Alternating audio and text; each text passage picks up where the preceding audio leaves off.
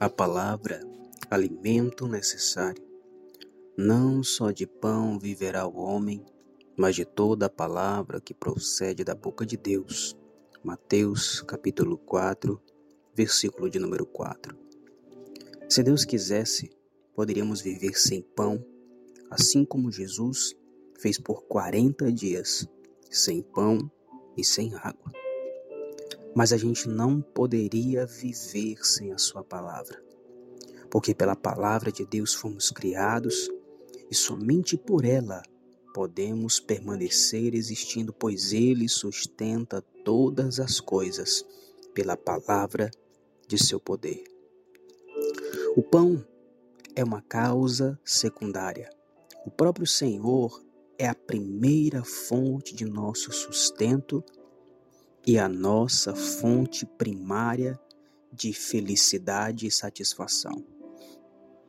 E não deveríamos limitá-lo a um modo de operação, porque Deus ele pode operar de inúmeras formas. Não sejamos ansiosos demais pelo que é visível, mas olhemos para o Deus invisível. Afinal de contas, a fé é crer, é acreditar, é a convicção de que coisas que não podemos ver com os olhos humanos estão acontecendo. E o Deus que é invisível está fazendo coisas que não são vistas pelos olhos humanos.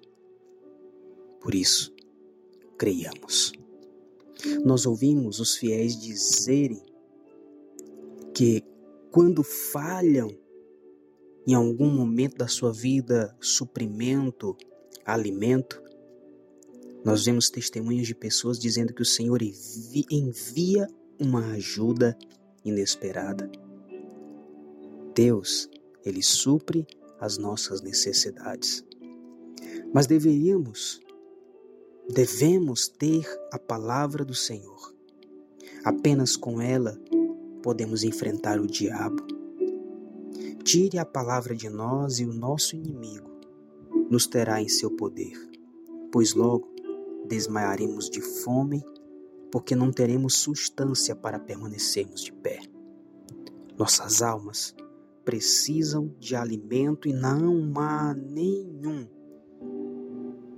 fora da palavra de Deus. Precisamos ter os nossos espíritos e almas alimentados pela palavra.